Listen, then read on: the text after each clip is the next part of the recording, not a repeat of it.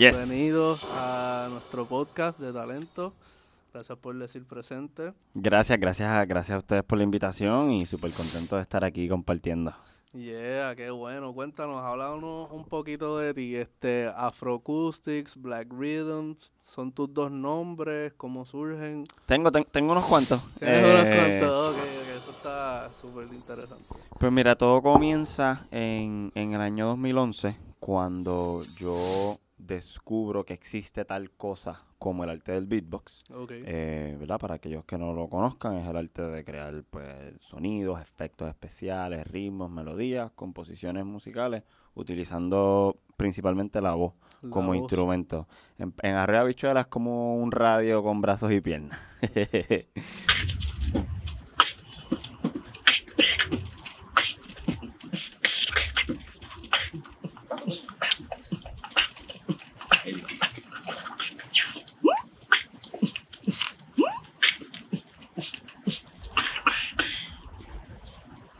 Esto, y yo comienzo a practicar este arte en el 2011. Eh, en aquel momento estaba estudiando en la Universidad de Puerto Rico, estaba haciendo mi bachillerato.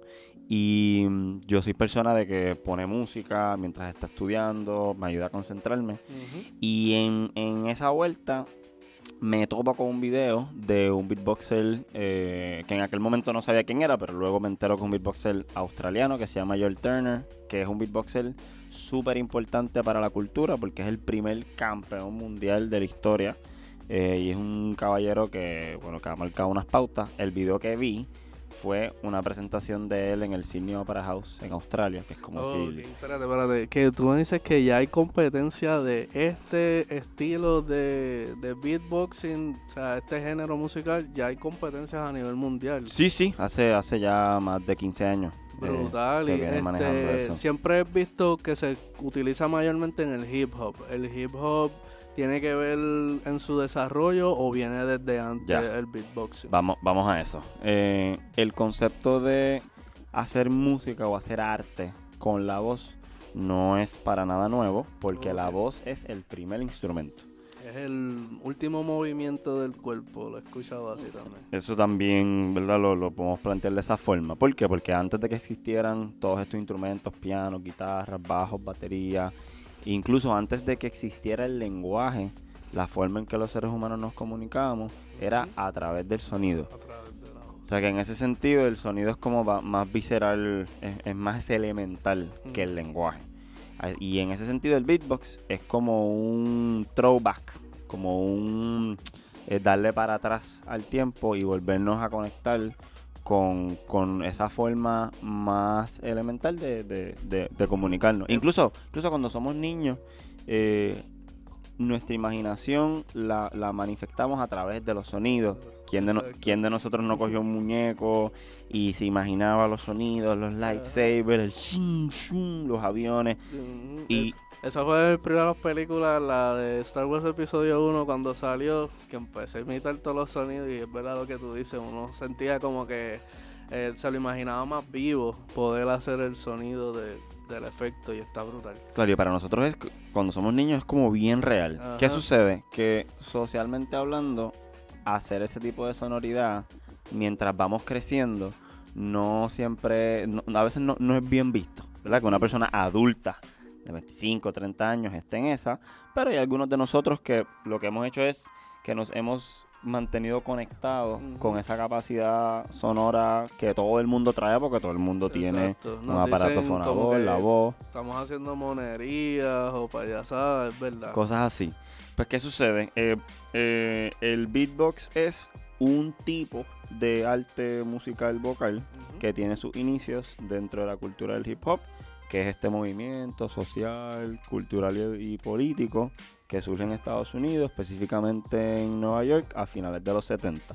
En ese sentido, el beatbox es uno de los elementos de la cultura del, hip hop. La palabra beatboxing es un anglicismo que significa caja rítmica y, y, se utiliza para describir este instrumento electrónico que se llama el drum machine, que es esta caja Ajá.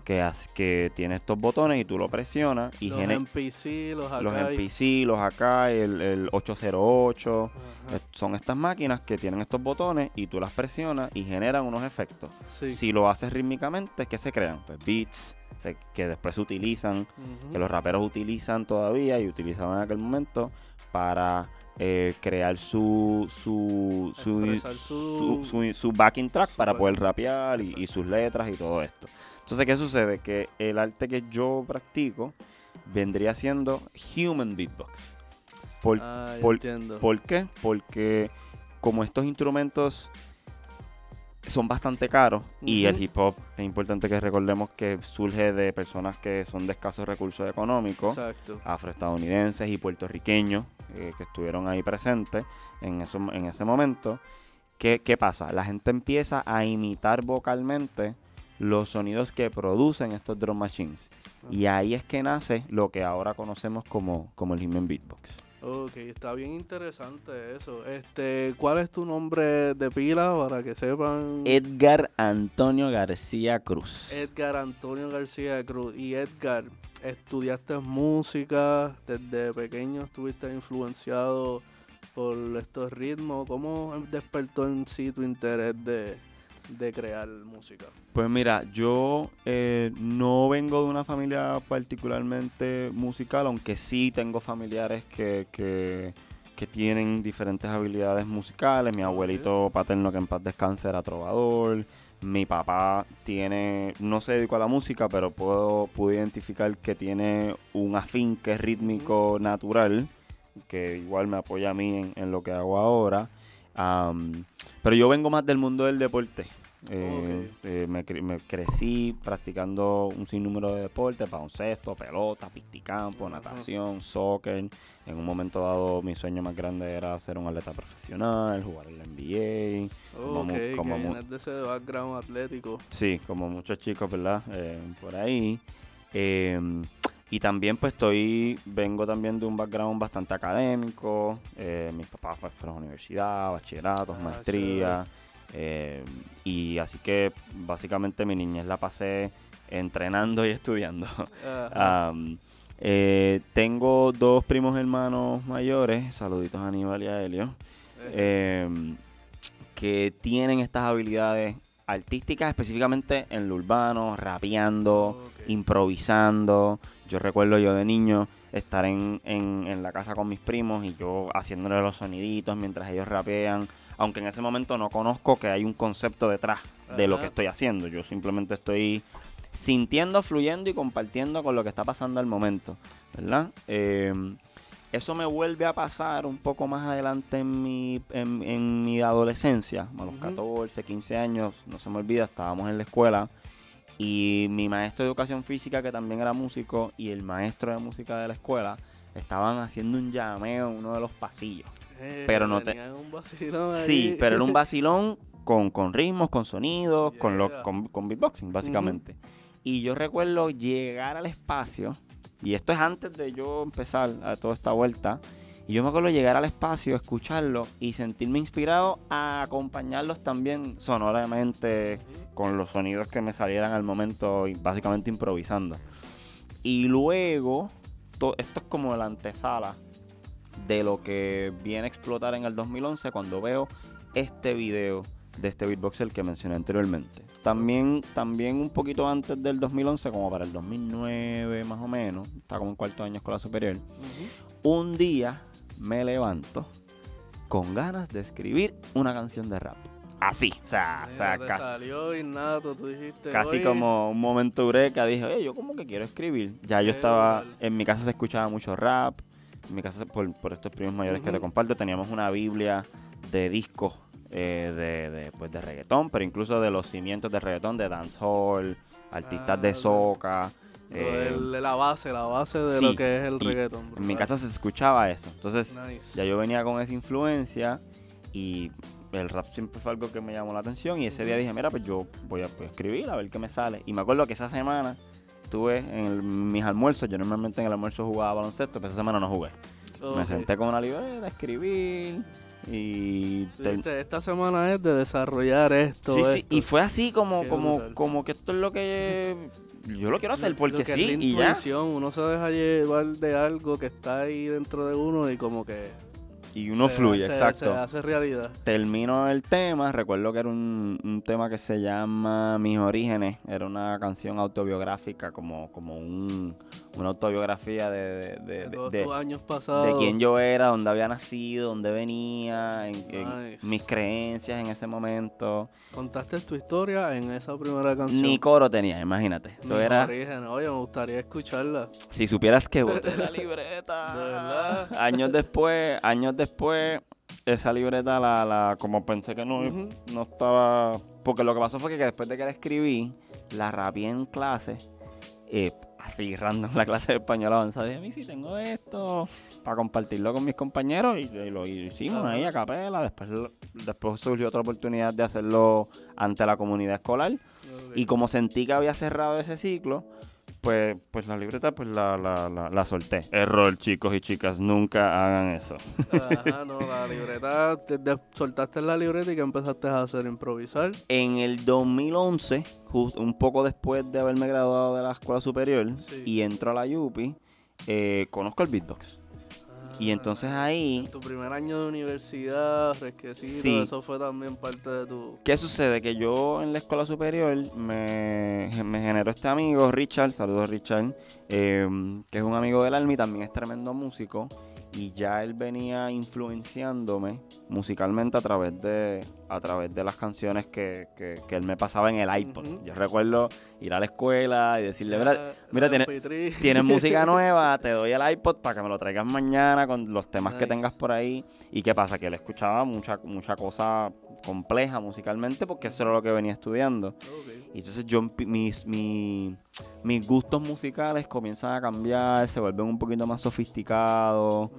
Y incluso en un momento dado él me, comienz- me comenzó a desarrollar como una atracción o cierto interés por la batería. Este caballero me regala mis primeros drumsticks, me empieza a dar, Ah, me, Por la percusión, como. me empieza a dar, eh, cogí dos o tres clases de percusión con él.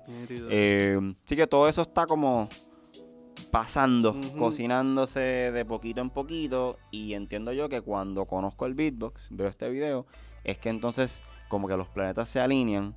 Porque yo recuerdo que en mi casa, pues yo vengo de escasos recursos económicos, no teníamos como para comprar una batería, más estar en el colegio y todo eso. Entiendo. Eh, y el beatbox es una práctica artística que es gratis porque todos tenemos voz y todos tenemos cuerpo. Exacto. Y la herramienta educativa para seguirme desarrollando ya la tenía en mis manos, que es el internet. Yo comienzo a... Excelente herramienta, mi gente. Yo, yo, yo comienzo a, a desarrollarme como beatboxer a través de videotutoriales de beatbox De en YouTube. Qué brutal, oye, nosotros, ¿verdad? Como millennials somos parte de esta cultura en que somos autodidactas en cualquier cosa que nos proponemos y es chévere saberlo que con la música también este, podemos desarrollarlo así. Que qué bueno saber eso, que el internet juega un papel bien crucial en nuestro desarrollo. Totalmente. Y YouTube me acuerdo que en el 2011 no, es- no era para nada el monstruo que, que- que es ahora. Es cierto. Eh, ¿Y qué, qué sucede? Eh, comienzo a ver estos tutoriales. Bueno, primero, primero luego de ver el video de este beatboxer australiano, digo, óyeme, ¿habrá otra gente que haga esto o esta persona es un extraterrestre? Yo necesito ver qué es lo que hay. Veo otro video que en aquel momento estaba viendo, se estaba yendo viral en YouTube, de un beatboxer que se llama Joseph Pulpo de Francia, que había ido a um, Francia Tiene Talento y presentó ese talento del beatbox y el video se fue Se fue viral. explotado. Igual el chico Joel Turner y fue eh, el telonero de la final de Australia, Australian Idol en el año 2005. Yo vi el video en el 2011, pero el video que estaba viendo era del 2005. Wow, que ya se lleva desde principios del 2000 haciendo Sí, sí, ya venía. competencias a nivel mundial. Incluso después me entero de que él hizo unos temas, sacó un disco que pegó en Australia y bueno, eh, un pionero ¿verdad? En, en- en la cultura. Luego luego de muchos años tengo la oportunidad de conocerlo, de saludarlo y decirle, mira, tú eres la razón por la cual empecé. Así que eso fue como Wow, bien... Qué, qué honor, hermano, poder conectar con ese ser que te, que te inspiró. Oh, Ya tenemos eso, te entras a la universidad, vas adquiriendo, ¿verdad? Poquito a poquito lo que es el conocimiento del beatbox. Llega el 2013 Llega y el se, 2013. y se funda el Campeonato Nacional de Beatbox en Puerto Rico. Oye, mira qué bien. que viene siendo, que históricamente hablando, viene siendo el inicio oficial de la escena del beatbox boricua. Y me explico. Antes del 2013 había gente que hacía beatbox en Puerto Rico. Eh, incluso hubo beatboxers como el Cano Beat que grabó un interludio para un disco de Chesina en el 97. El disco bien guillado de Gangster, el interludio se llama La. Perfect. Así que un poco para que sepas que eso viene desde incluso antes del siglo XXI. Exacto, que fue también un privilegio porque recuerdo que ese disco de Chesina fue uno de los primeros en ser discos comerciales urbanos. Correcto, correcto. Así que que- este, este beatboxer es ancestro de, de, esa, de ese desarrollo moderno y contemporáneo que el beatboxing ha tenido, aunque posiblemente esta persona no, no, no- no se haya enterado de que esto está pasando. Exacto. Eh, brutal. llega el 2013, se funda este campeonato en el local en Santurce. Un amigo mío me etiqueta en el flyer del evento por Facebook y yo llego y compito y llegó subcampeón. Eh, así que ahí ya comienzo a, a tocar tarima oficialmente eh, eh, como beatboxer. Eh, Ya lo empezaba a ver como algo más serio, ¿verdad? Presentarte ante un público, que aunque es un talent show, como decimos acá en Puerto Rico, pero te estás probando, te estás haciendo sí. algo profesional. Sí, ¿no? Entonces era la primera edición y yo recuerdo estar bien emocionado como que... Y, y la cosa es que llegó gente, habían casi 100 personas en el espacio Nice. eh, que llegaron específicamente a ver eso. Eh, así que se marcó un hito histórico. de- Fanáticos del beatboxing. Claro, así que, así que ya ahí se comienza una tradición de, hacer, de, de que se lleve a cabo el Campeonato Nacional de Beatbox en Puerto Rico todos los años. Y estuvimos 2013, 14, 15, 16, 17 de forma no interrumpida. En el 18 no se hizo, en el 19 se hizo y después 20, 2020 y 2021 por el tema de la pandemia pues no se ha podido eh, retomar, pero en, en el 2022 con el favor del universo volvemos a la carga. Yo, Yeah. yo participé en todas esas ediciones, excepto la 2019, que ya entonces paso de ser participante a ser productor del evento. Oh, Eh, brutal. así que eh, ya, para esa, ya para esas fechas comienzo entonces a, a competir, a participar en eventos recreativos y culturales, principalmente de la Universidad de Puerto Rico, que era donde estaba estudiando. Ellos tienen una división que se llama la División de Actividades Recreativas y Culturales del Recinto. Ah, nice. Y yo comienzo a, a- a participar de eventos que esa división estaba organizando en la universidad. En mi facultad, la Facultad de Ciencias Sociales de la UPI, había, me acuerdo, el último jueves de cada mes, hacían como, un, como una noche cultural para los miembros de la facultad, profesores, estudiantes, a ver si alguien tuviese algún talento, poesía, canto, lo que fuese. En el lobby de- del REP, me acuerdo, ese, que es uno de los edificios de la facultad, allí se, se presentaba. Para mí es súper crucial que todas las instituciones tengan espacios para esto, porque ahí es que uno se prueba y dice, esto es lo que yo quiero hacer por el resto de mi vida, o ya no quiero estudiar esta carrera, ahora quiero hacer esto, que de verdad es algo necesario, ¿verdad? Que yo entiendo que debería existir en todas las escuelas, en las instituciones. Totalmente, totalmente. 2015 es un año que marca un antes y un después para mí, porque, eh, bueno, 2014 primero, eh, participo, comienzo a participar en noches de micrófono abierto. Ya me estoy planteando más lo que, pues, que además de la universidad, en donde más puedo, puedo participar, porque mira lo que pasa. Habían dos elementos motivantes, dos observaciones que yo hice que me motivaron a continuar. Lo primero fue que a la gente le estaba gustando lo que yo estaba haciendo. Y segundo, no sabían lo que era. Cuando yo digo yo voy a hacer beatbox y 2, 3, 5, 10, 15, 20 personas, 30 personas corridas no saben lo que es, pues ya yo comienzo a decir, espérate, o sea, aquí Hay una oportunidad de posiblemente pues, dar a conocer esto, promover, educar a la gente Educar. culturalmente, contribuir a la cultura del país, creando oportunidades para este tipo de arte. Chévere, pues vamos por encima. Llega el 2014 y se crea una noche de micrófono abierto, que después se convierte en un festival cultural que se llamaba El Crudo Poético. El crudo poético. El ese crudo poético. interesante. 2014, eh, yo recibo esta invitación para, para participar del evento. Que se, primero se llevaba a cabo en el Teatro Beckett Ok. y después se mudó a un sitio que se llama La Cultura, que era un negocio que estaba, que estaba aledaño a la universidad en aquel momento. Y ese evento es bien importante para mí en mi desarrollo artístico por varias razones. Primero, es la primera vez que me presento ante un público hostil, es decir, un público que no te conoce. Que y un público que no sabe lo que tú haces posiblemente y que no no van a escatimar en dejarte saber si no les gusta. Exacto, de los famosos abucheos. De... Sí, sí, era un público, era un público basta- bastante exigente con las presentaciones. Eh, y yo entonces era mi oportunidad de oro de ver si en verdad estoy teniendo madera co- como performer o como para seguir o no. Claro. Y tengo mi primera presentación en el crudo y fue mm, sobrepasa mis expectativas. Incluso me pidieron otra. Wow. So, que eso estuvo pues súper chévere. Y entonces también el otro elemento es que este evento era un evento mensual. Es decir, que a diferencia de otras cosas que había hecho, como el Campeonato Nacional, porque ya en el 2003 había competido, es un evento anual. O sea, que a lo mejor me viste hoy y puede pasar un año o más y no me ves. Pero si me ves de nuevo, posiblemente todavía voy a ser fresco para ti, porque, Exacto. porque no me has visto en un año. Pero mes a mes ya es diferente, porque si yo...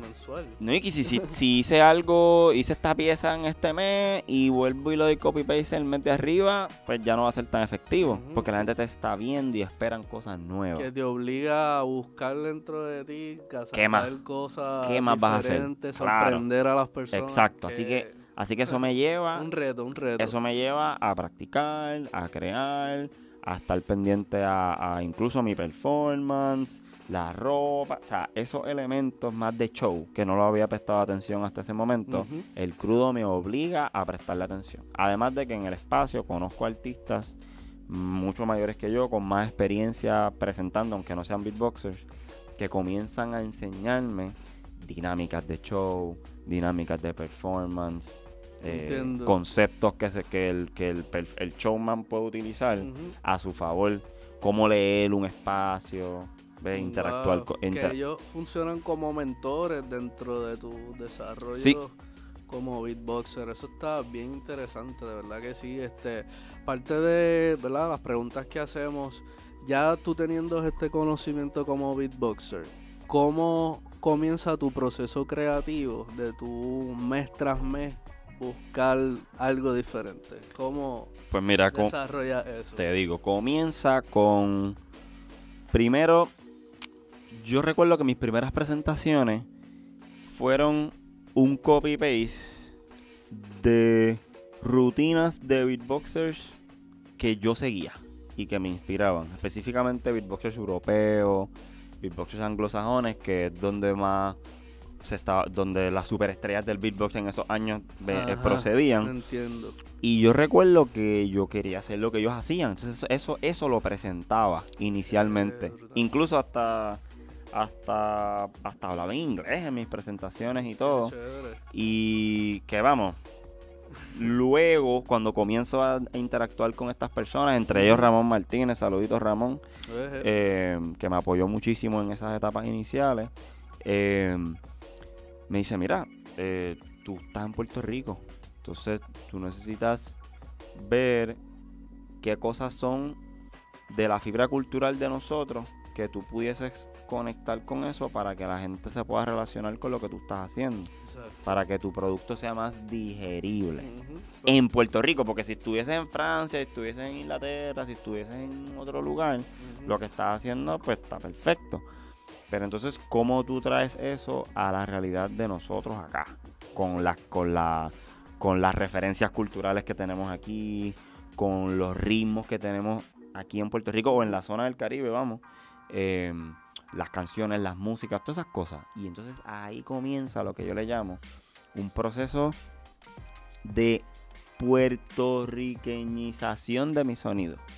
caribeñización de mi sonido. Para mí eso es bien importante a nivel personal incluso porque yo estudié en un colegio cuando yo me gradué eh, de escuela elemental, sexto grado, pasé de una escuela pública, la, Ra- la Rafael Rivero Otero, a un colegio bilingüe que se llama el Colegio de Academia Menonita, de séptimo a cuarto año, del 2004 al 2010. Y en ese tiempo, que es esa etapa tan crucial de desarrollo, ¿verdad? Eh, me convierto en una persona bilingüe, aprendo inglés, pero también me vuelvo como más gringo culturalmente, Entiendo. porque mis compañeros no son de Puerto Rico, incluso allá tuve maestros que no hablaban español, así que mi amigo Richard que te, que te comenté ahorita, nació en Estados Unidos, de papás puertorriqueños, Entiendo. entonces comienzo a tener una interacción bien intensa, no solamente con el idioma inglés, sino con la cultura, con la historia, con las referencias, los chistes, las jergas, porque tengo acceso a personas que vivieron eso. Exacto. Así que cuando yo entro a la universidad, todavía tengo mucho espacio para seguir conociendo más la cultura puertorriqueña, caribeña, sobre todo a nivel musical. Empecé a escuchar mucha, mucha música en inglés, RB, eh, funk y otros eh, jazz, latin jazz, que, que vienen de, de Richard, que es el que me está poniendo esos sonidos en los oídos y me gustaba. Um, pero cuando comienzo a hacer shows en eventos de Puerto Rico, sobre todo el crudo, me empiezo a plantear, bueno, eh, yo necesito hacer otras cosas diferentes y necesito entonces que desarrollar un estilo de beatbox que se note que el que me escuche sepa que soy de Puerto Rico, sin dejar las influencias, pero a la misma vez conectando con una esencia que hasta el momento no estaba conectando. Pues, ¿qué yo hice?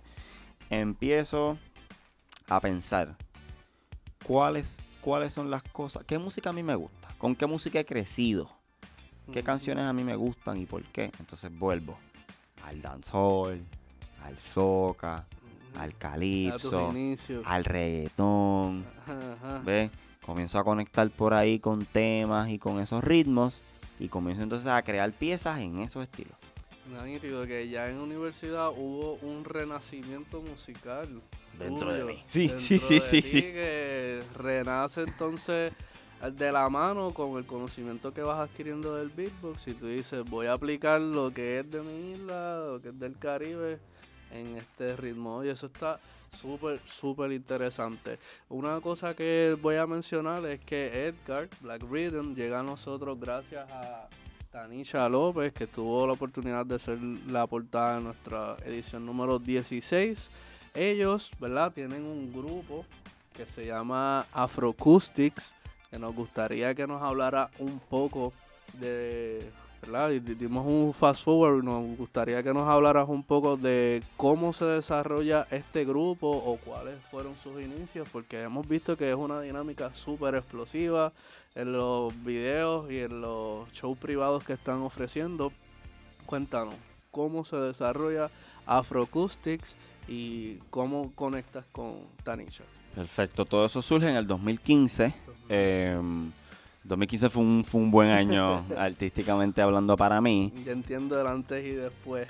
Sí, eh, y también en el 2015, en marzo, tengo la oportunidad de viajar a Miami y presentarme en un programa de televisión que se llamaba El Palenque, que lo producían allá en, en- en Miami con Enrique Santos, un programa que entiendo que ya no, que ya no existe.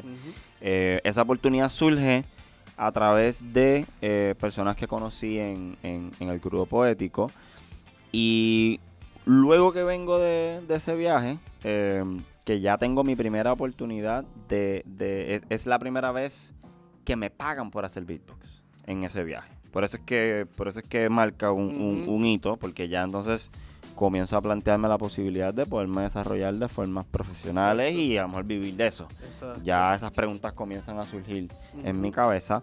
Unos meses después, tengo esta presentación de telonero en, en La Perla para estos amigos, colegas que, que tengo. Eh, saluditos a HF10 y a, y a Víbora. Eh, y ellos me ellos hicieron una presentación en La Perla y me invitan a mí a ser telonero de, de ese show. Y Tanicha López es amiga de, de- de ellos, los, los- se conocen. Y ella va a, a ver, a ver el show porque, y después ella me cuenta estos años después, de que le habían comentado de que había alguien por ahí que estaba haciendo beatbox y que un, un beatboxer puertorriqueño se iba a presentar en esa actividad. Ya ella venía estudiando o curioseando con el tema del beatboxing por su cuenta, satisfaciendo su curiosidad de, son, de seguir explorando sonidos vocales diferentes y todo eso. Así que ella llega al espacio mientras yo estoy presentando, me ve y, y pues le gusta. Luego, luego de la presentación nos, presen- nos presentamos eh, y tuvimos un compartir, llameamos musicalmente ese día y, y- y fue una conexión bien, bien bonita musicalmente hablando. Eh, el crudo está pasando mes tras mes. Un poco después ella se me acerca y me dice, mira, tengo esta canción, eh, esta letra escrita, me gustaría terminar la, la canción contigo y ver si entonces la podemos presentar en el crudo poético. Claro. Eh, y yo accedo, yo digo que sí de una, empezamos a ensayar, empezamos a trabajar y hasta que terminamos ese, ese tema y un 18 de agosto del 2015 se presenta en el crudo y ahí ese es el día que nace este concepto que ahora se llama Afroacoustics. Brutal, wow, que entonces tú está brutal porque tú empiezas a estudiar el beatboxing y entonces Tanisha también va por su camino y es como un encuentro de, de voces rítmicas. Wow, de verdad que está súper, súper brutal. Te pregunto, de Afroacoustic, ¿en ¿dónde has tenido la oportunidad de presentarse? Eh, ¿Cómo es la dinámica en vivo? ¿Ya tienen canciones originales? Sí, eh, eh, incluso ese, ese día de- del 18 de agosto, ese primer tema que, que hicimos Sí. se llama Guarena y ese viene siendo el primer tema de- de- del dúo. Presentamos ahí en el crudo eh, y a la gente le gustó muchísimo. De ahí nos invitan a, a presentar en un espacio que ya lamentablemente no existe, se llama Ce- Celebrate Puerto Rico, Celébrate, que estaba en el viejo San en Juan. el Bio San Juan, que también es un, era como una incubadora de proyectos creativos heavy. Sí. Eh, presentamos allí eh, y ya en la medida en que los años fueron pasando, igual tu- estuvimos un poquito intermitente en esos primeros años porque yo también estaba trabajando en otro proyecto. Yo estuve en un grupo de música capela profesional que se llamaba Helio 5 del 2015 al 2017. Ok. Ella estaba cantando con Mise Gallo, en, en- en Más Fuerte o No Más Fuerte estaban presentando, así que entre proyectos solistas y proyectos y otros otros inventos que teníamos, tuvimos un periodo de, de intermitencia, pero ya 2018, 19, vamos de nuevo retomando el proyecto ya más fuerte. Recientemente presentamos en el Festival Somos Color Caribe, Somos Color Caribe. en el brutal. Parque Agroecológico allá en, en Dorado. Sí. Eh, hemos presentado en, en Río Piedra, esto en el ensayo, en el invento, tuvimos una presentación también. Recientemente participamos de, tuvimos una gira de medios virtuales con una agencia como de publicidad y marketing de Argentina. Saludito, a la, saludito a la gente de Bashment Productions allá en, en Buenos Aires Saludos. y tuvimos eh, una gira de medios intensa presentándonos a conocer en Argentina, en Uruguay, en Chile, en Bolivia, en México. Sí, Eh, wow, Centroamérica tuvieron gira full. sí, tuvimos dos meses dándole. eh, Como Afroacoustics. como Afroacoustics, correcto. Nice. Eh, entre una cosa y la otra, creamos nuestro segundo tema original, eh, que se llama Sin Chancleta. Sin que es, un, que es un tema multigénero, in- integra elementos como la salsa, el hip hop, la plena, Nice. Me Eh, gustaría escucharlo. totalmente. Y, y bueno, ya ahí, esto próximamente, si el universo lo permite, en el 2022 debemos de estar grabando y, lanzando estos temas a las redes sociales. Yeah, eso mismo, iba por esa línea. ¿Cuáles son los planes de Afroacoustics? ¿Piensan venir con una producción? Eh, ¿Un video musical? ¿Cuáles son los, los próximos planes? ¿Cómo, ¿Qué vamos a ver de Afroacoustics ahora el 2022? Totalmente necesitamos, vamos a estar metiéndonos al estudio y terminando ese proceso de, de creación y de composición de, de- de canciones para poder Yeah. entonces grabar y lanzar lo que va a ser nuestro primer EP. Eh, también venimos con, con- con conciertos. eh, ya hemos hecho unos cuantos conciertos con la plataforma Musicasa. Saluditos a la gente de Musicasa. Yeah. Eh, y pues también vamos a estar presentándonos en vivo eh, en esta plataforma. Eh, y, y bueno, al momento posiblemente también estemos, estamos en planes de identificar festivales de música a capela internacionales para que podamos eh, ir, participar. Hay uno en particular que se llama el Moscow Acapella Spring Festival, que se supone que íbamos a estar ¿En dónde en Moscú, en Rusia. En Moscú. Wow, Sí. allá al otro lado del mundo. Al otro lado. Se supone que íbamos a estar participando en, en este festival en el 2020. Sí. Y pues bueno, ya sabemos lo que pasó. Yes. Eh, y, y así que eso es como un evento que está, una participación que está en el tintero, que si el universo lo permite, en 2022 también vamos a estar, Sí. vamos a estar viajando. Esperemos que se dé. Te pregunto, Edgar, Black Rhythm, Afroacoustic, me gustan tus nombres, Black Rhythm principalmente. Eh, en tu proceso, en tu camino, este, quisiera saber si un consejo para esas personas que están en el proceso que tú pasaste de descubrir tu música, descubrir tu estilo. Un consejo para esas personas que quieran hacer música, que quieran hacer algún arte. Siempre recordar que es un maratón, no es una carrera de 100 metros, así que la paciencia y la persistencia es bien importante. Eh, también les diría que lean, estudien, edúquense sobre lo que hacen, conózcalos, Ujú. De rabo a cabo, adelante, para atrás, diagonal, transversal, porque el conocimiento, porque el conocimiento da poder. claro. Eh, utilicen las herramientas ahora mismo entre los videos tutoriales, las redes sociales. Hay muchos espacios ahora para que de forma independiente, DIY, podamos conectar con otros creativos también. Que, que nos inspiren. El trabajo en equipo yo entiendo que es súper importante también. La colaboración. A veces los artistas somos como medio solitarios y, y eso en realidad mm, limita hasta dónde podemos llegar Así lo que es. podemos conocer y quién nos pueda conocer a nosotros para que nos abra puertas, incluso si nosotros podemos abrirle puertas a los demás. Otra cosa que mencionaría, la humildad es bien importante. Eh, no, no, no hay escasez de éxito.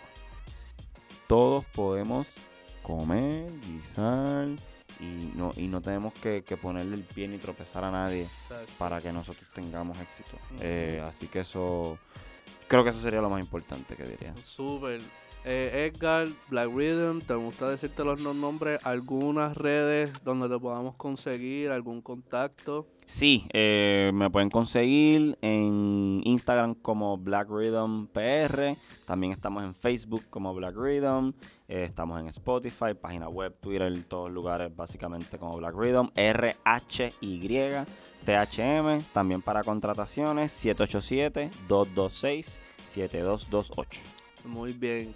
Eso está súper. Un honor, Edgar, tenerte aquí en nuestro espacio de Talento La Revista. Ya saben, esta edición va a salir ahora el 24 de diciembre, nuestra edición número 18. Y vamos a tener a Edgar. Estén pendientes porque ya mismo nos va a dar una demostración de sus dotes vocales y esta técnica del beatboxing.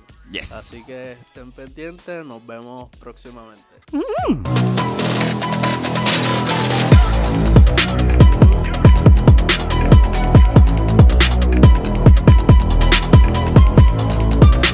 Saludos talentosos y volvemos. Estamos aquí junto a Black Rhythm que nos va a estar hoy dando un poco de educación sobre cómo suena el beatbox alrededor del mundo.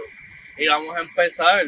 El beatbox que conocemos clásicamente es el de Estados Unidos, con el hip hop, el rap.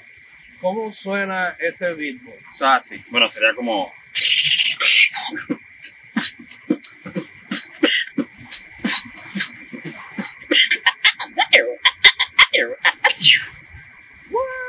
Hacho, esto me acuerda lo que fue la escena underground de la música hip hop en los 70, en los 80, que es bien, bien, este, under, bien- como de una esencia bien única. Eh, y si nos vamos para la madre tierra, África, los cueros, los cómo suena un beatbox de África? Sería algo como.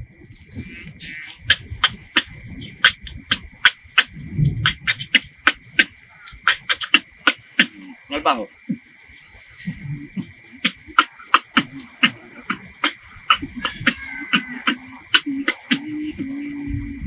Yeah. What, ahí. Me gustó eso, me, me visualicé con las tribus allá bailando y disfrutando de esa esencia eh, africana. Después de ir a África, estamos ya en Europa. ¿Cómo suena la música de España? Pues mira, en Europa, en Europa hay bastantes estilos. Eh, tenemos cosas como lo que es la música electrónica bailable, que sonaría tipo techno, house, electro, que es más o menos.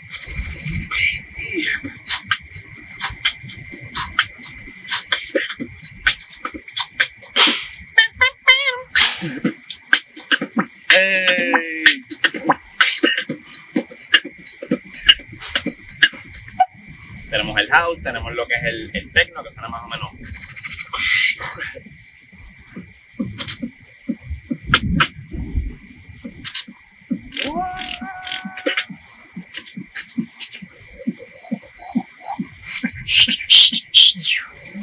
Tenemos lo que es el techno, tenemos lo que es el house, tenemos cosas como el dubstep, que hace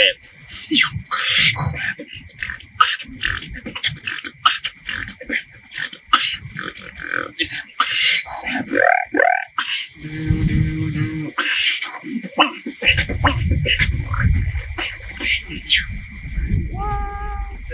Que suenan bien. Llega, tenemos cosas como el drum and bass, que es un poquito más rápido, que sería.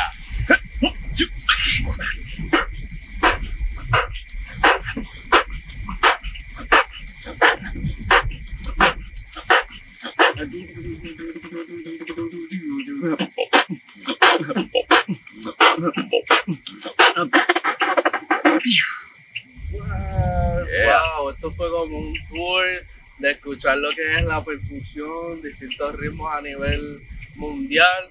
Te pregunto, Black Rhythm, ya que tú has estado en lo que es Suramérica, Centroamérica, ¿cómo suena la percusión de estos países como Bolivia, México? Hay mucha, hay mucha influencia eh, indígena, africana también en esos lugares, o tenemos sonidos más acústicos como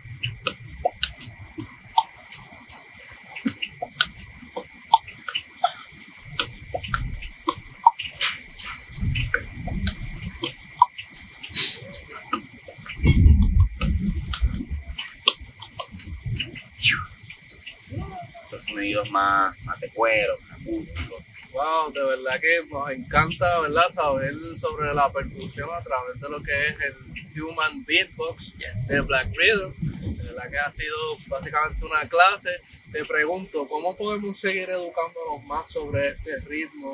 ¿Dónde podemos buscar más información sobre cómo desarrollar ritmo? Pues mira, tenemos diferentes redes sociales a nivel de Puerto Rico. Están, además de las redes sociales de Black Rhythm, pues tenemos lo que es la Asociación de Beatboxing de Puerto Rico, Beatbox Puerto Rico, que estamos en Facebook, estamos en Instagram, estamos en YouTube. Ahí hay eh, contenido sobre diferentes beatboxers de diferentes partes de Puerto Rico. San Juan, Cagua, Carolina, Río Grande, Fajardo, beatboxers en la diáspora.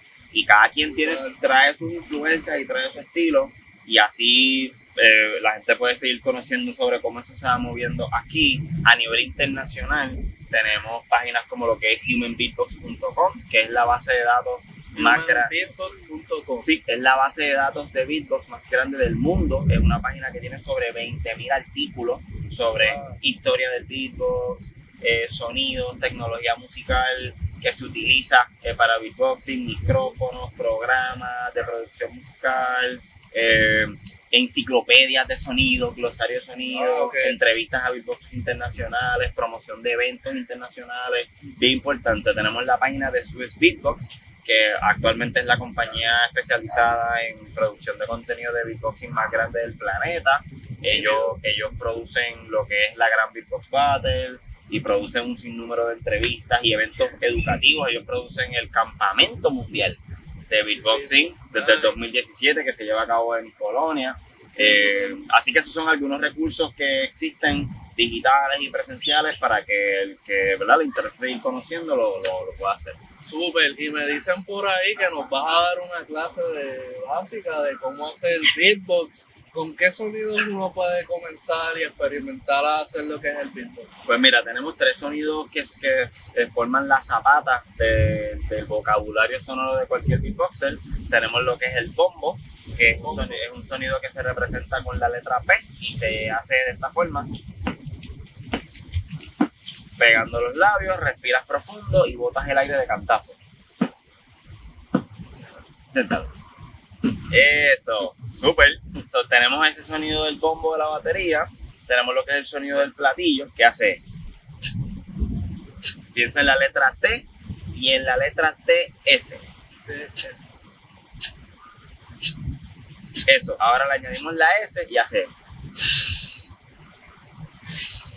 Eso, muy bien. Ok. So, tenemos, tenemos ese sonido y también tenemos el sonido de la caja redoblante, que igual hay muchas cajas que se utilizan en el beatbox, esta es la más sencilla, con la letra K. Hacemos.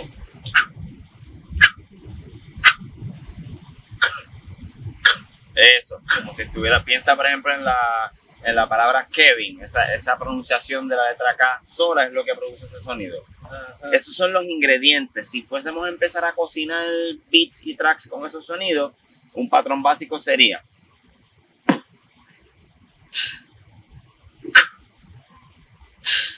Voy de nuevo.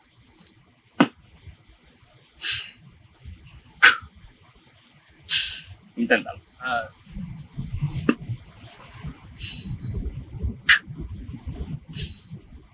nada más. Bienvenido al mundo del beatbox. Eso es, gracias a Black Rhythm por este curso básico de cómo hacer beatbox. Ya saben donde pueden buscar información si quieren seguir enriqueciendo su conocimiento en lo que es este género de música, Human Beatbox. Ya saben, no olviden seguir sus redes sociales, donde lo podemos conseguir. Nos pueden conseguir como Black Rhythm, R-H-Y-T-H-M. Estamos en Facebook, en Instagram, Twitter, estamos en Spotify. Recientemente sacamos una canción nueva que se llama En el Blanco Remix junto a Antonio Maps y producida por HF10. Está disponible en todas las plataformas digitales. Y Yes. también pueden conseguir mi página web como blackrhythmbbx.com. Súper, ya saben, talentosos, no se pierdan de este gran género. Venimos pronto con más.